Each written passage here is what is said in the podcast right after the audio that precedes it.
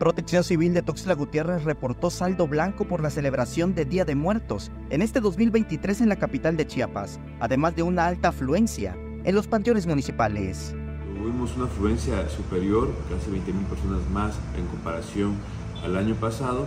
Esto hablamos que tuvimos entre los cinco panteones ejidales y los dos municipales 145.883 personas que visitaron estos recintos. El secretario de Protección Civil indicó que a pesar de la cantidad de gente que llegó a los Camposantos, fueron mínimas las atenciones que se brindaron. Eh, afortunadamente, como te decía, las atenciones hospitalarias que se dieron en su momento fueron mm, de las que no meritan un traslado, fueron atenderse en el lugar, como son algunas descompensaciones derivado a que algunas personas adultas mayores que estaban medicadas no eh, tuvieron su medicamento como corresponde y eh, algunas caídas de su propia altura en adultos. En, con niños no tuvimos ninguna afectación, afortunadamente, ni extravíos. Agregó que por su capacidad, el Panteón Municipal, también conocido como Panteón Viejo, fue el que más visitas recibió este 1 y 2 de noviembre.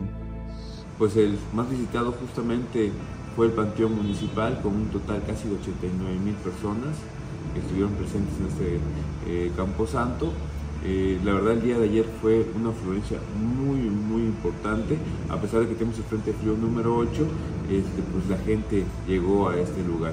Lo importante de todo ello es que eh, también siguieron las recomendaciones, agradecerles a la población tusteleca, así también como a los visitantes de otros estados y otros municipios que acataron estas instrucciones. Con imágenes de Christopher Canter, Samuel Revueltas, Alerta Chiapas.